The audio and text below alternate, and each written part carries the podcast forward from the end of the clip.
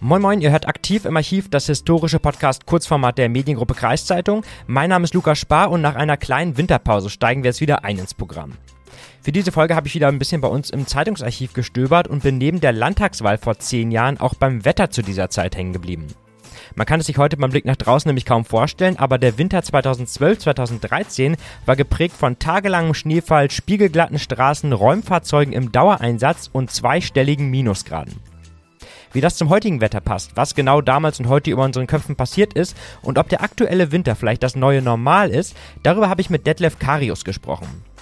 Detlef Karius ist ehemaliger Theorielehrer für Meteorologie und ehemaliger Leiter der theoretischen Ausbildung bei Lufthansa Flight Training in Bremen. Seit ein paar Jahren ist der Sieger jetzt allerdings im Ruhestand, das Wetter und die Fliegerei hat ihn aber bis heute nicht losgelassen. Herr Karius, können Sie sich noch an den Winter 2012, 2013 erinnern? Ja, ich kann mich da insofern noch gut daran erinnern, als dass wir hier in der Nachbarschaft eben auch sehr viel Schnee liegen hatten und unsere Straße mit dicken Schneehacken auch freigehackt werden musste, weil es spiegelblank geworden war. Und wie sah das Ganze damals meteorologisch aus, die Situation? Ja, normalerweise diese ergiebigen Niederschläge resultieren aus einem Hochdruckgebiet, welches über Sibirien liegt. Man liest häufig auch den sibirischen Kühlschrank, wo dann die Tür aufsteht und die Kaltluft hereingeflossen kommt. Und dagegen an kommen Tiefdruckgebiete eher aus den wärmeren Gebieten, so aus dem Mittelmeerraum. Und die warme, feuchte Luft läuft gegen die kalte Luft aus dem Hochdruckgebiet und produziert dann, je nachdem, wie beweglich diese ganze Wetterlage ist, ergiebige Schneefälle. Ganz anders sieht es ja jetzt aktuell aus. Wir scheinen ja gerade gefühlt auf den wärmsten Winter aller Zeiten in Deutschland zuzusteuern. Was spielt sich denn da gerade meteorologisch ab? Ja, das ist ganz interessant, weil das quasi genau das Gegenteil Gegenteil ist. Die Tiefdruckgebiete geben sich, das sieht man an amtlichen Wetterbericht ja auch, die Klinke in die Hand, eins nach dem nächsten. Das erste ist abgerechnet, da ist das nächste am Horizont schon zu sehen. Dann gibt es sieben, acht Stunden mal keinen Niederschlag und dann fängt das Ganze wieder an. Das heißt, wir haben die typische Westwetterlage und der Name ist Programm. Das Wetter kommt von Westen, vom Atlantik. Die Tiefs bringen denn die feuchte Luft vom Atlantik, die Temperatur eben auch mit und nichts hält sie daran auf. Wenn es im Osten kein Hoch gibt, was das blockiert, was uns dann auch gleichzeitig die Luft bringt, dann läuft diese Wetterlage weiter und weiter und weiter. Viele Menschen denken jetzt auch bei den warmen Temperaturen vielleicht direkt an den Klimawandel. Kann man das so sagen, zweifelsfrei, dass das jetzt auch ein Effekt des Klimawandels ist? Das kann man zweifelsfrei so sagen. Da sind sich die Wissenschaftler einig. Die letzten Winter sind quasi ausgefallen. Ich weiß schon kaum noch, wann ich hier mal Schnee geschoben habe. Das ist wirklich so. Und äh, es gibt mal ein paar Frosttage, aber richtig viel Schnee haben wir eigentlich schon ewig nicht gehabt.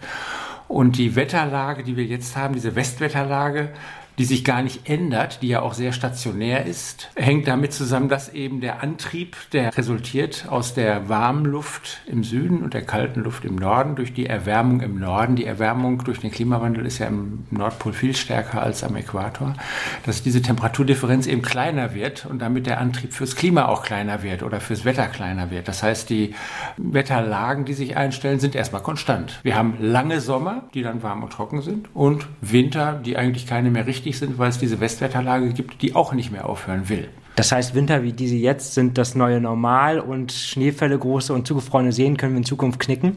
Knicken will ich nicht sagen, das wird immer mal vorkommen, weil die Natur natürlich eine große Schwankungsbreite hat. Aber wenn man sich diese Kurven anguckt, dann werden die Temperaturkurven zum Beispiel auch in der Zukunft eher nach oben gehen in den Mittelwerten. Das heißt, wir werden weniger Schnee hier kriegen. Die Alpenländer ja leider auch. Ne? Skifahren und so, Skispringen gucken, sie gucken Skispringen im Fernsehen und die Slaloms, da ist die Piste weiß, aber alles andere ist frühlingshaft grün.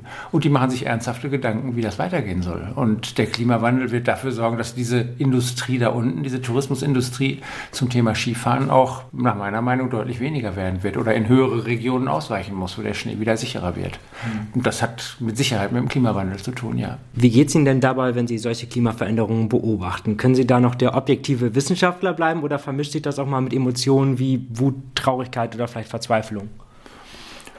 Ja, wenn ich mir das genau überlege, dann ist das schon fast ein bisschen Verzweiflung, weil äh, ich stelle mir immer die Frage, wie das mit der Ernährung unserer Bevölkerung auch hier in Deutschland weitergeht. Wir haben jetzt unsere Weizenfelder, Ackerbau und Viehzucht, wie man so schön sagt. Und die Wüste, bedingt durch die Erwärmung, wandert ja jetzt schon von Südspanien aus Richtung Norden. So, wenn wir jetzt also diesen Prozess einfach mal in den nächsten Jahrzehnten uns weiter vorstellen, dass also von Süden her es immer wärmer und trockener wird und immer weniger wächst, ja, dann wandern wir mit unseren äh, fruchtbaren Klimatologiezonen auch weiter nach Norden. Und was kommt da? Wasser. Da können wir aber nicht drauf anbauen. Und das ist in all, überall so. Das heißt, die Nahrungsmittelknappheit wird auch da bei uns irgendwann zuschlagen. Das sehen wir jetzt schon, was in Afrika passiert in der Dürre. Die Leute haben nichts zu essen. Es Millionen hungern da, nicht ein paar tausend, sondern mehrfache Millionen. Und ich fürchte wirklich, das wird ja in Europa nicht in den nächsten 10, 20 Jahren, aber auf, der, auf lange Sicht auch in Europa stattfinden. Haben Sie denn noch Hoffnung, dass die Menschheit die Kurve kriegt beim Klimaschutz? Ich habe die Hoffnung, weil bis jetzt haben die Menschen immer was gefunden, was man mit dem technologischen Fortschritt in die Wege leiten kann. Ich sehe zwar nicht, was man da machen kann, aber ich habe die große Hoffnung, dass da was gefunden wird. Ja, natürlich. Herr Karius, vielen Dank für das Gespräch. Gern geschehen. Ja, und soweit unser Aktiv im Archiv für heute. Wir hoffen, ihr konntet wieder was mitnehmen und freuen uns wie immer über euer Feedback an die bekannte Adresse podcast.kreiszeitung.de.